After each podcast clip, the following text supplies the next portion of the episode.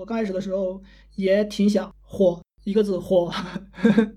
这个火在我心里面其实也是一团火吧，它很快就被灭掉了，你懂吧？我觉得像这种比较有热情这种东西，就也比较容易消耗。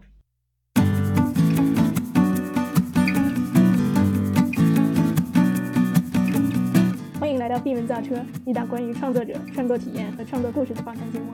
今天和我一起来节目的是江迪，江迪是 B 站视频 UP 主，平时是 Web 全站工程师。从去年二月到现在一年半的时间里，他一直在做五分钟以内的编程科普视频，目前已经发布了四十三个各种各样话题视频了。粉丝的评价是宝藏 UP，有学习到，干货很多。今天我想和江迪一起谈谈他在视频制作过程中的各种体验、思考和看法。最近江迪还开了一堂播客《流动人口》，目前已经发布了四期，今天的节目也是《流动人口》的第五期。江迪，欢迎今天来做客闭门造车！嗨，Miki，你好。那个闭门造车的听众们，大家好，我是新人 UP 主江迪，非常感谢 Miki 邀请我到闭门造车播客来做客。你好像从一年半到现到现在差不多一年半了，对吧？这个一年半以前，你为什么决定开始做视频？而且当时一做就是可能每两个星期差不多就出一期，那让你开始做视频契机到底在哪里？我觉得分为两个方面吧，两个大的方面，就是一个，也不能称之为它客观吧，我觉得这样说好像不太对。就是感性的一方面和理性的一方面嘛，主要是，先说一下感性的一方面，就是，嗯，我称之为它就是量的堆积，就是我们在做一件事之前，我觉得就是有一些无数的一些小的点就去堆积，然后你的兴趣到达一个点之后，你就去你就会去做一件事情。我觉得我做视频大概就是这个样子吧，一些很好的一些视频创作者，然后他们的作品，你如果经常看这些东西，你慢慢的就会对视频创作产生了兴趣，对吧？然后。直到你有一天 到达了一个，就是你的那那个那个瓶子里面的兴趣已经满了，你要溢出来了，你自己就去尝试去输出一些东西了。我感觉我我就这样子的，这样子去参与到做视频当中的。哦，我知道，就是量变产生质变这种感觉。对对，就是我等不下去了，我必须要做，就是这样。其实我做播客也是这样，就听了足够多播客以后，就觉得哇，你们这些人做的都不如我心里想法好，我一定要自己做。是的吧？对。那你说主观方面又是什么样的？主观方面就是我其实是一个比较喜欢表达自我的一个人，就是就比如说我之前也对于像电影啊或者音乐啊或者是就小说啊或者是反正就文学吧，对吧？反正都有一些呃很喜欢，然后也有去创作它的欲望，对吧？但是我没有之前一直没有找到一种载体能够承载我的这种表达欲吧，就是我通过这种媒介，然后可以把我的一些表达去放上去。然后让大家去看到，嗯，就是这这是就比较理性一点的，对。那就是为什么你觉得视频是表达你自己想法最好的载体呢？为什么不是其他？比如说我 我年轻的时候也写过一些同人小说，什么画过插画。那为什么你觉得视频是视频是你最好表达方式？对我可以讲一下我以前做过一些事情。我以前刚开始也会在网上去写一些文章什么东西的，写一些文章，然后。大学的时候也自己尝试着用去写一些歌啊什么东西的，就给周围的人听一听。我也有。嗯，对 对，经经历好像挺相似的，就是喜欢表达的人，他总会找到一些就是能够传播的渠道，对不对？但是为什么到最后是一个视频呢？我觉得在这个时间点上，就是我认为视频可能是一种更好的形式吧，就用视频作为载体是最常见而且最流行，整个环境也是比较完整嘛，所以就这样子，就通过视频来了。那尤其是比如你在投，我看到你现在是投在，主要是投在 B 站，然后 YouTube 的话也在墙外投，然后但是就主要的流量还是来自 B 站。那就是你为什么选择把视频投在 B 站，不投在其他视频网站上面？啊，这是一个很好的问题。我觉得我刚开始的时候是想做一个 YouTuber，就是我完全都不想 care，就是嗯，不不想 care 国内的这些平台，因为首先你也知道，像 B 站这种平台，它是有一些审核的。对吧？就是你可以，它会限制你的一些表达，对吧？嗯。然后呢，我其实最想成功的平台就是 YouTube，但是反馈比较少。我反而是在 B 站得到了一些比较好的反馈。你扔一块石头进去，对吧？一直都没有一个回响的话，就是你心里面也不踏实。然后呢，这种没有任何反馈的创作也没办法让你持续的进行下去，对不对？我是觉得像做视频啊之类这种。这种程程序都是非常孤独，尤其是你花了无数个小时，然后最后放在那边没有人看的话，有时候觉得会挺惨。那比如说，当时你做第一个视频、第二个视频那会儿就不是很出名的时候，那那些内容有多少人看了呢？我先来纠正一下，我觉得我现在其实 跟出名没什么关系。我觉得，我觉得要要要来先声明一下这一点。但我现在要点出来，你现在现在已经有大概八千四百个粉丝，对不对？然后你每个视频差大概大概应该有三千到七千多不等，最高的播放已经有一万六了，对吧？世界上也有一万六人在看，我觉得这个。大家都会说流量，流量可能一个要好好几百万，甚至好几亿的播放量，然后才算成功。但我觉得，如果你做的东西能够影响几千个人，已是已经是非常厉害一件事。嗯，我首先对闭门造车的听众，就是我先来 跟大家讲一下，其实我并不是一个 非常出名的 UP 主，但是因为我做视频也是有一段时间了，自己也积累了一些经验，对不对？然后呢，那我就先来回答你的问题，就是就是刚开始播的。你的问题是刚开始发视频的时候，对吧？就是多少人看，对吧？对。刚开始发视频的时候，几乎没有人看。嗯。然后，而且我觉得那时候，对于我这个频道的呃方向，我自己一点都没有构思好就开始了，就是是相当于先把这个频道给做做起来了，不不是做起来了，就是先把这个频道给注册了。然后呢，我完全都没有想好我。要做什么内容给大家，对吧？我没有想好我要怎么去做这件事情，所以我第一个发的一个视频就是基于我之前的一些相机里面的随随意拍的一些东西的整合，就把它混剪在一起了。现在看起来很混乱的一个东西，像现在流行的 vlog 一样，对不对？哎，对，它是一个 vlog，对，可以这样理解。对，我可以告诉大家，就是 每个人都可以 vlog，但是视频创作领域已经不再缺任何一个新的 vlog 创作者了。我感觉是这样子的。啊，因为每个人生活无非就是那点柴米油盐，你怎么样把它开，把它做的非常的精致，然后做的非常有意思。对，而且我就是那种特别普通、特别 nerd 这种，就是程序员的生活，就是比较枯燥乏味的。反正就是我大概做了这种内容，做了两三支视频吧，之后就开始去构思，我应该做一些我自己擅长的东西，比如做一些。编程知识的分享，然后把它给发到网上去。就是第一个有流量的视频，就是我之前把我，呃呃，就是我把我之前远程工作经历分享到 B 站。这个视频当时参加了 B 站的一个活动，它叫聊聊我的工作。接下来就引入了一个比较，我觉得比较重要的一个点，就是如果你平台没有给你流量，大家是很难找到你的视频的，无论你内容做的有多么有意思，对吧？所以说，其实这个视频是在算是搭了 B 站的便车，因为有活动的这个类似 promotion，然后就会有很多的很大的访问量。对。那经过经过这件事情了以后，就是呃，除了有视频访问量，然后也有涨粉丝之类的嘛。有涨粉，就就这个视频突然就是开始有涨粉了。我觉得这个对你来说应该是很大的鼓励吧。所以之后你是不是因为这个，所以就继续做一些这个编程科普方面的东西？对，呃，就是编程给我带来的哪些让我快乐的，让我觉得哇，编程很有意思的这些瞬间，就通过视频的形式去传播一下。可能，可能看我视频的朋友，他们不是程序员，或者是对于计算机一窍不通的人，对吧？他们能够通过我这个视频，哇，原来。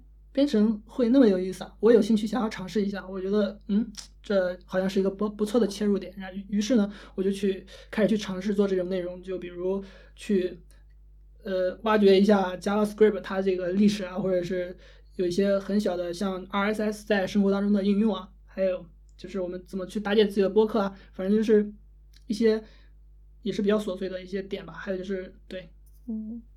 那你觉得你说这些这些点也是琐碎？那你觉得你现在说的这些琐碎的点，跟你所不喜欢的那些琐碎的点区别在哪里？哦，不喜欢的对吧？就是 对这个你问这个问题我也挺喜欢的。然后，嗯，B 站有很多 UP 主，包括我，我我非常肯定，包括我在内，就是我以前做一些经验分享的时候，我感觉那个自己自己带入的角色是不对的，就是我会把。我会把看我视频的人当做我的，呃，比我年龄要小、比我资历要低的那些人，你懂吗？就是，嗯，就是我会有一种，就是想要传播东西给他们的那种感觉。我觉得这种想法好像不太对。就是我觉得我讲的肯定也会有错的东西，对吧？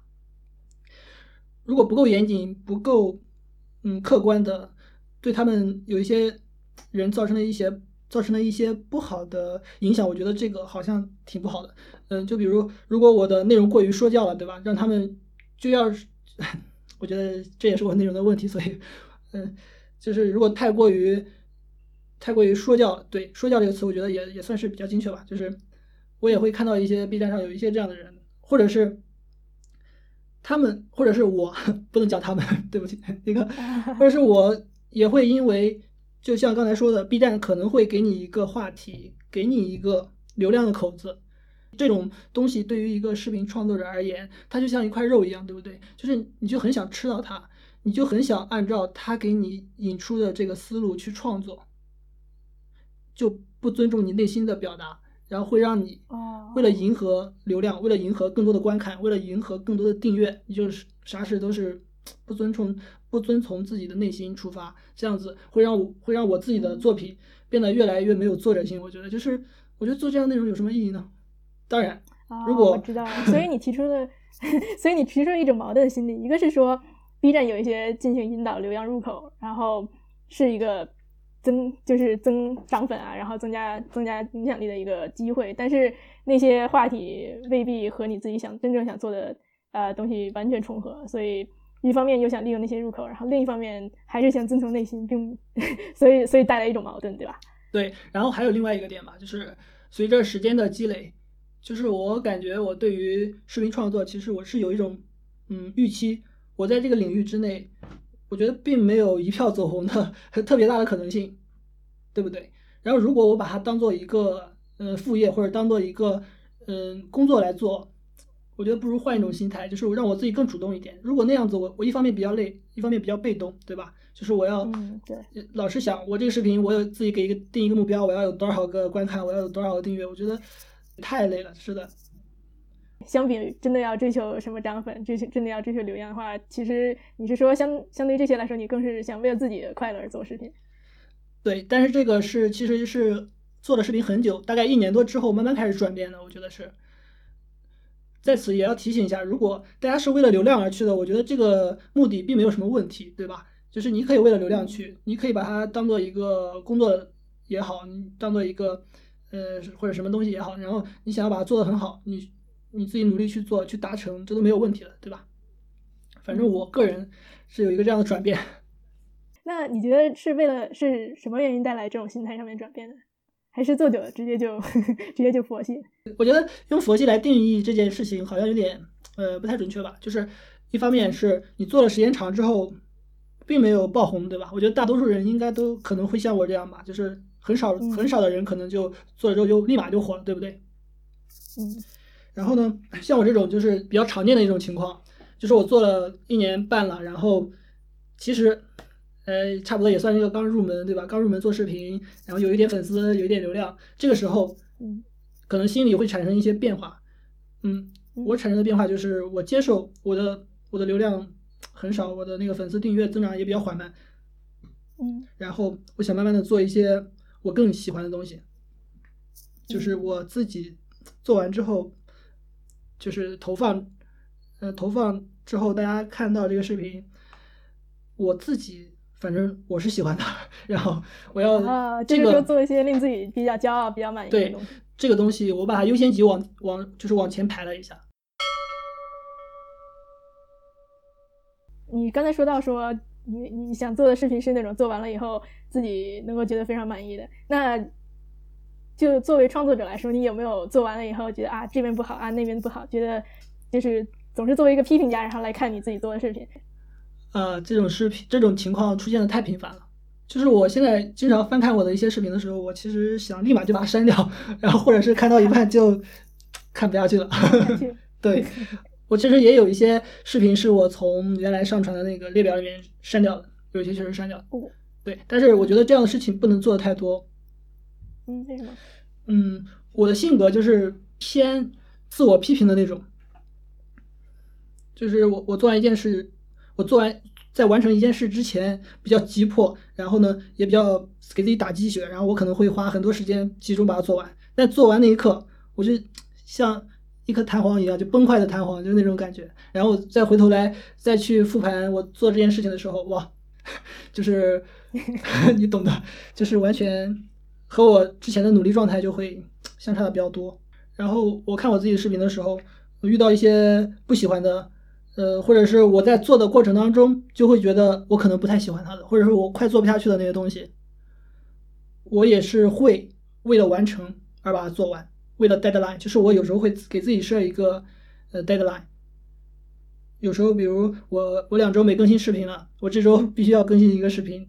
虽然我做到一半，我觉得它可能会很烂，然后但不管了，我要完成，而不是无限期的无限期的去拖延这件事情。我觉得，我觉得这种心态其实才是最好的，就是开始了以后，不论怎么样就做完，然后对，至少这样，至少你产出了什么东西，而不是说一直待在那边，从来不见天日这种感觉。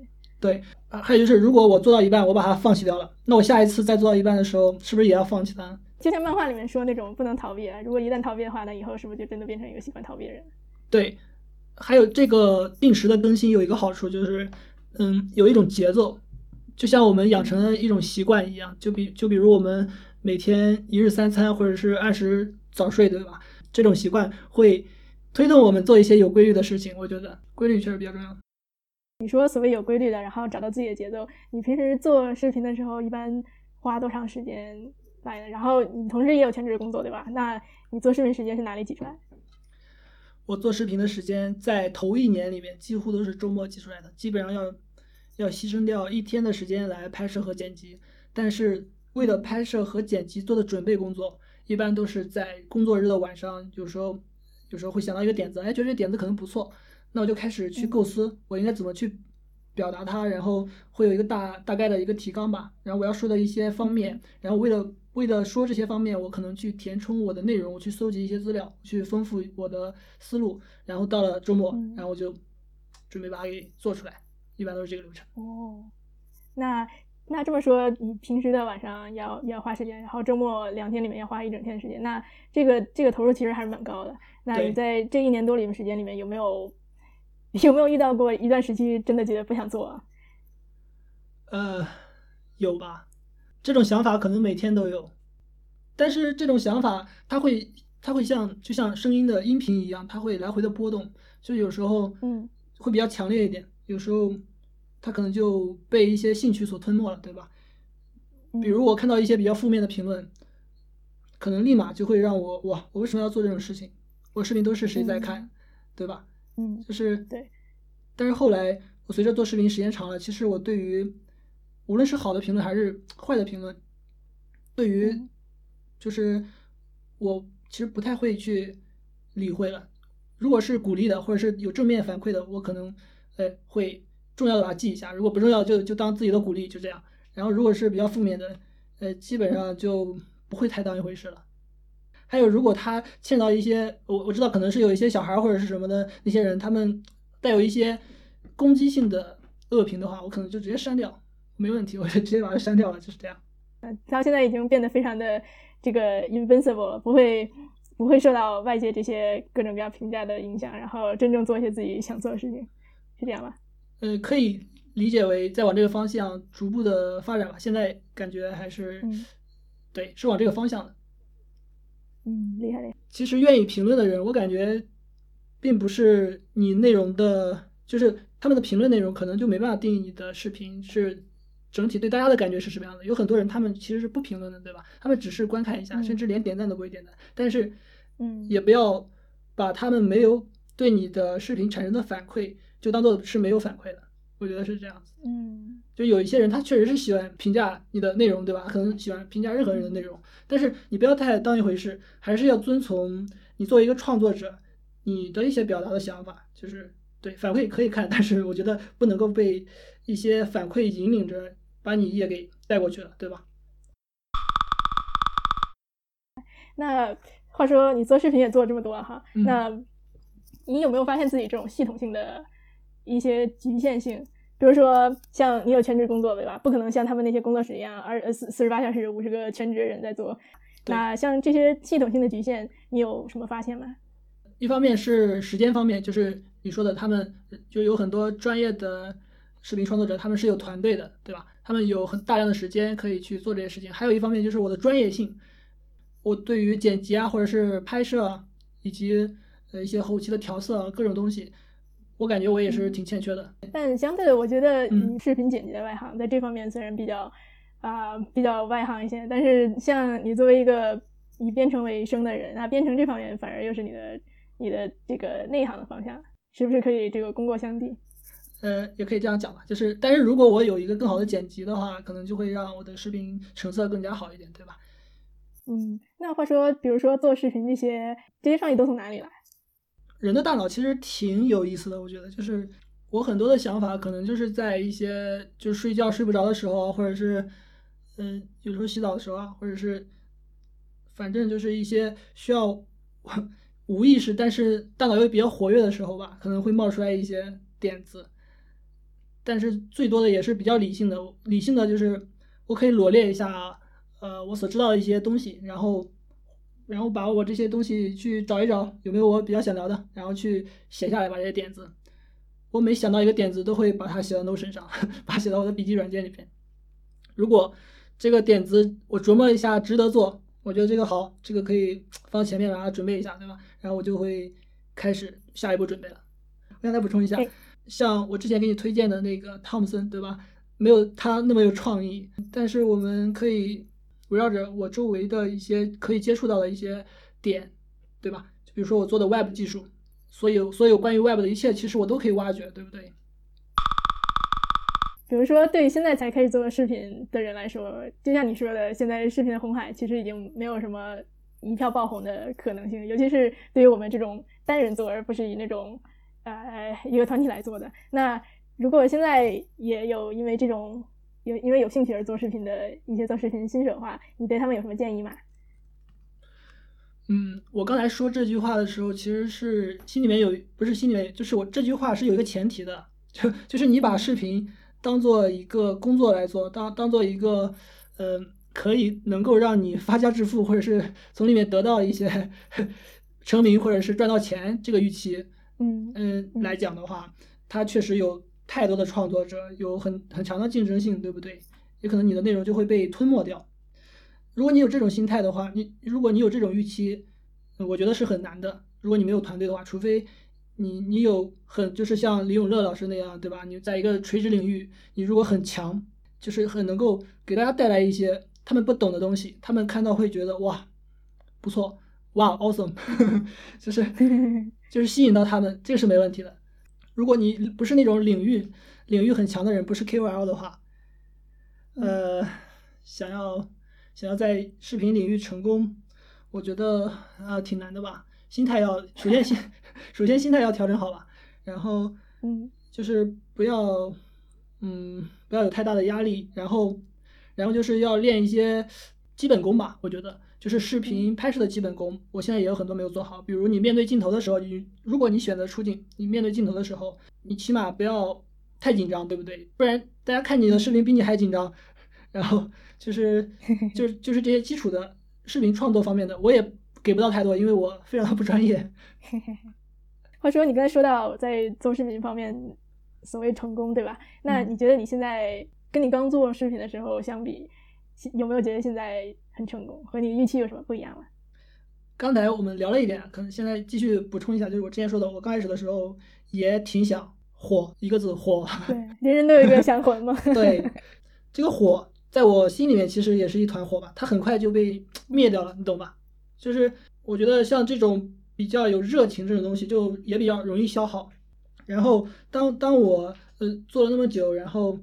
感觉慢慢的趋于平淡之后，其实我心里面才会知道我想要视频给我带来什么东西，对吧？我想做的东西刚才已经讲了，对吧？然后我希望我的这个视频能够给我带来什么东西呢？呃，其实这种想法我感觉每天都在改变吧。就是有时候我可能会觉得我做一些视频能够帮助到别人，就到此为止了，对吧？但是，但是有时候我也会想，我做一些东西是不是间接的也能提升一些呃对我自己个人品牌的。方面的影响，对吧？可能也会有这个，可能也会让我受益，对吧？呃，再再说的远一些，可能我在做视频的过程当中，也能间接的锻炼到我的一些能力吧。就比如我沟通啊，或者是去表达一些观点，讲一些知识的时候，我也可以加深我自己对知识的理解，对吧？反正就能够想到很多正向的反馈吧。所以 现在的是这样子。做视频免不了要露脸，对吧？对，一般大家都是露脸的比较多。你对露脸这么公开的把自己形象往网上贴，有心里面有有过想法吗？心里面有没有负担，对吧？有过，这个跟当初我自己去规划我做的内容方向的时候是有关系的，对不对？我也想过，我去讲一些东西的时候，去我如果没有露脸的话，那我这个视频上面就是我的视频内容上面应该展示什么东西呢？如果露脸的话，我就不需要再增加那么多视频素材，对吧？还有就是，嗯，我我觉得大家对于面对面的交谈，就像会有那种比较亲切的感觉。我认为可能会吸引到别人，他一直在看你的东西，他可能会认为哦，我好像是和你是老朋友了，对不对？对你有一些好感之后可以迭代的，他会像认识一个新朋友，慢慢的变成了老朋友一样，就是会增长，而不是你每期内容都不一样，然后你有一个背景音，或者是你有一些一大量的素材，对吧？当然，你如果考虑不露脸的话，还要考虑很多的素材，主要是这样的考虑吧。如果还要补充的话，就是你露脸。嗯，是有一个人物形象的，对吧？你这个人物形象一旦火了，那我就是一个名人了，就会出名，对不对？这个这个确实有这一点，确实有这一层的这个原因，好像想的有点太多了。没没没没没，我还是觉得人人都有一个想火的梦，对不对？这个对对，我们就说的很赤赤赤裸裸的一点吧，这样挺真实的，对不对？嗯。话说还有一个就是，我想问的是，你视频的时长，我看了一下，基本上都是三分钟、五六分钟，很少有超过六七分钟的视频，对吧？那这种长度的话，是什么原因呢？最主要的原因是，就是以我现在的视频内容的信息密度，我觉得我能够产出五分钟左右的视频已经到了极限了。就是如果我想再长一些的话，我可能就要更多的准备的时间。如果有更多的准备的时间，就对于我保证我更新的频率来讲，就难度会更大一点。但是，嗯，我觉得我视频的缺点就是五分钟的时间能够讲清楚什么东西呢？对吧？就是，对，就是其实它是很难把一一件事情讲清楚的。就是如果我整合的不好，我讲的不够让大家容易理解的话。这种视频质量，我觉得也很难有一个提升吧。所以这件事情，其实我一直也在考虑。还有一部分，如果有想做 YouTube 的朋友的话，嗯，YouTube 现在他们的一些推荐机制，其实更倾向于你做一些十分钟左右的视频。嗯，呃，这是这也是我之前看一些 YouTube 的分享。我也是听说 YouTube 这边是说十分钟以上可以插广告啊，然后可以有他们各种各样其他方面的支持。但是如果时间太短的话，好像就比较透明。对，然后在 YouTube，它呃，对你你说那个插广告那件事情，就是就是你的视频时长其实挺关键的。像我这种视频挺短的，就不太占优势。然后呢，我又不太喜欢就是大家讲的水视频或者是某一段就很尴尬。然后对，听了还不如不听，觉得浪费时间。是的，我也不想给大家带来一种那种感觉，就是我在浪费大家时间，我在消费你们的时间这种感觉。所以我就。尽量的让我我会考虑我的视频变得短短小一点，然后信息密度大一点，让大家不太乏味。这个我就是目前的一个一个状态吧。对于今后你做视频的安排的话，啊，有什么有什么打算或者尝试吗？比如说尝试一下其他的内容或者形式啊？有想过，脑子里面每天都会产生一些莫名其妙的想法嘛，对吧？又谈到 YouTube 了，YouTube 它的频道的名称。大家可以看到有很多的呃 YouTuber，他们的名字其实就是真实的名字，对不对？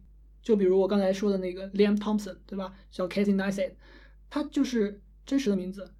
他给大家凸显的是这个频道是一个人，就没有把他的视频内容给锁定在是某一个分类下面的一个很垂直的东一个领域，对不对？但是我现在也把我的视频频道 名字给改了。其实我现在的经营的频道也不是以我个人输出的，是一个。内容频道的形式吧，就是锁定在编程这个这一块儿，我认为是这样。嗯，C script 结合到这个 computer science 和这个呃编程语言的一些 杂糅吧，然后放在了一起。然后所以说，我觉得这个框架是这样子的，所以我可以尝试的方向可能会被限制的小一点吧，我也不想就那么距离拉得太远，所以还是以编程为主吧。我觉得可能将来的内容形式。呃，方面再做一些小这这就是比较细的琢磨吧。那话说商业化方面呢？你有你有这样，你有在往商业化考虑过吗？目前来讲，接过两个推广，大家很难想象，可能 就是在 B 站几千个粉丝可以接到推广。我想告诉大家的是，其实是可以的，他们会主动联系到你。这个又要提到了，就是视频创作在当下其实是很火的。嗯，大家可以看到，就很多演员啊、明星啊，他们都去做一些淘宝直播 或者是一些视频创作、带货干嘛的，对吧？对。就这个时代其实已经被引领了，就是大的环境是这样，所以我像我一个小 UP 主，只有几千个粉丝的一个频道，也是由广告找找上门来，对。接广告的这些视频效果怎么样呢？接广告的视频，嗯嗯，我觉得我还算比较幸运一点吧，就是我我接的广告，他们并没有强制的要求我去去诱导大家消费，或者是去骗大家。这个为了让推广的效果好，去说一些假话，这一点我是没有做的。所以呃，所以我我们就继续聊一聊这个现在的这个推广吧。然后我接了两个呢，嗯，也是一些就是。只是正面的去描述一下，嗯，需要推广的内容，并没有夸张的说辞，是这样的，目前是这样的。然后关于推广的收入方面，像我这样的流量，嗯，以及粉丝数量，其实不算太多的，也就是，我不知道这钱其实好像不适合直接说出来，其实就是几 K 吧，就是这种，因为他们会算的，他们他们可能他们有一套模，有一套公式吧，就是基于你的粉丝数量、观看数量，对吧？去给你做一个流量的那个做一个推广费用的评估。对，说实话，我觉得这几千块钱跟你所付出的时间还有精力根本不成正比啊。是的，我也没有把推广赚到的钱太当回事。嗯，现在是这样子的，除非我拿到了很多的钱，对吧？那另说了。但我觉得有推广来找上你，可能，嗯，是不是也是对你的一种鼓励？就。说说明说用靠你这样的粉丝和这样的流量，已经有商家觉得你作为一个 UP 主来说有商业价值，我觉得这也是一件很好的事情啊。对对，这个你说我比较认同你的观点是，就是从嗯找我找我做广告的这些商商业伙伴吧，或者说嗯他们其实是看到我的商业价值，他们才会找到我来帮他们去推广商品，对吧？然后我觉得我从推广当中得到的最多的也就是这方面的鼓励吧，我觉得哦。我是有价值的，起码这是一个比较权威的，相对来说比较权威的一个认可，对不对？所以我觉得接到推广很好，对吧？就每个人都要吃饭嘛，对吧？虽然现在我这个并不能算上是吃饭，对吧？既然我们谈到了钱，我记得 B 站作为一个平台，应该也会就是有一些呃类似打赏之类的机制吧？那你有过你有收到过充电吗？不多，但是有。嗯，是这样子的，就是充电的话，它那个转化率其实挺低的。讲真的，就。留还有还有还有还还有一个机制是叫创作激励吧，好像叫创作激励，就是它会基于你的观看，如果你粉丝数量超过一千，你可以申请加入创作激励，然后按照嗯按照观看量，还有一些观看时长这种黑箱算法给你算出来，比如每天给你一个几毛钱或者几块钱这样子。但是这些看起来都真的很傻，所以的话其实还不如真的把这些精力用在啊做自己的内容本身。对对对，是的，这些东西确实很少。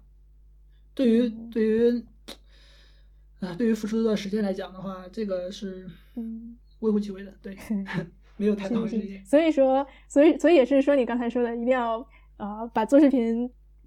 在做视频过程中，然后自己也得到很多的快乐，然后得到一些学习，然后这样其实才是激激励自己做下去的更大动力。对。嗯话说江宁，你最近新开了一个播客，叫 Stray Population 流动人口。那对，为什么忽然打算在视频之外开播客新坑？这个开播客这个坑的原因很简单，是因为我确实是一个播客的爱好者，然后有着好几年的听播客的习惯。嗯，然后让我做这件事的契机就是之前我听了一档播客叫《剩余价值》，然后它突然的就被消失了，突然就没办法再更新了。虽然他们后来又换了一个名字，重新也是原来的主播去做了一档新的播客，但是我做播客确实激励我一下就想去 开始去做这件事情的。我以前可能一直在规划，然后呢就入坑了吧。你现在已经推出了四期，对吧？那作为播客来说算是新手，那和你已经做了一年多、做了一年半的视频相比，这两个制作有什么不一样的吗？制作视频，它可以不停的打磨，但是制作播客的话，播客的时长比较长，还有就是我之前我们聊到的，就是呃，你需要有一些能够随机产生的那些灵感，就没办法重复的去复制。虽然播客有一定的剪辑空间，但是我觉得播客就是信息量更大，还有就是对于想要产出的东西，需要有更深的积累和更深刻的看法，才能够把它给做出来。我觉得播客相对来说更难一些。你是说从这个内容播客的内容密度考虑，跟视频是不一样的？然后如果要做出一样高的密度，就需要自己个人积累非常多。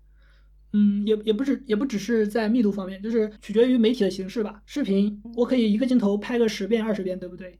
对吧？我可以拍很多个这种镜头，把它拼接在一起，大量的剪辑，它的可修改、可可以打磨的点就很多，对吧？对。但是播客就很难了。你想一想，就像我们今天晚上一样，你的播客的内容虽然将来产出是三十分钟或者是一个小时的时间，对不对？但是我们录制音频可能要花上两三小时，对吧？但是这个。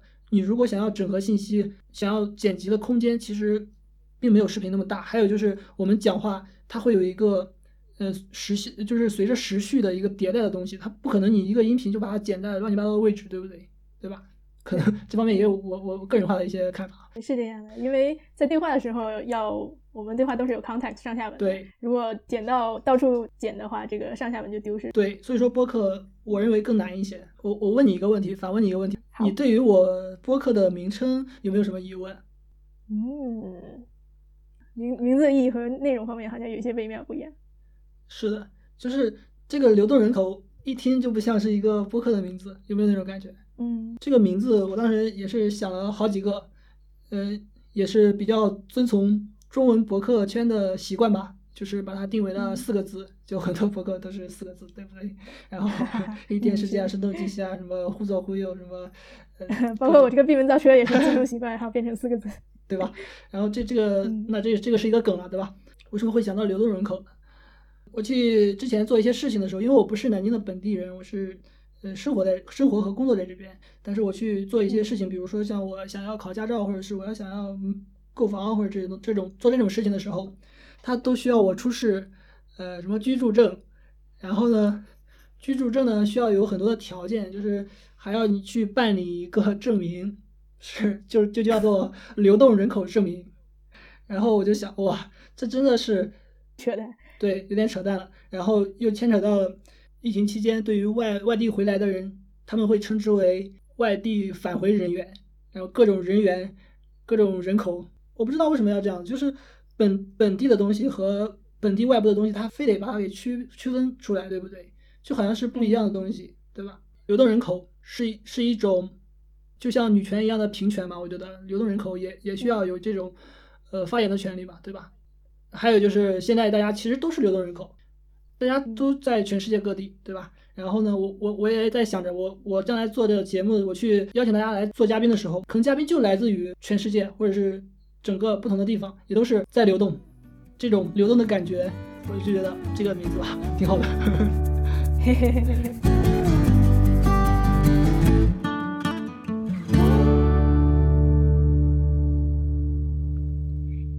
这期就到这里了，来说说感想吧。设想一下，如果你作为主播开始策划和制作第一期一对一访谈形式的播客，你觉得最难的是什么？对我来说，最难是请嘉宾。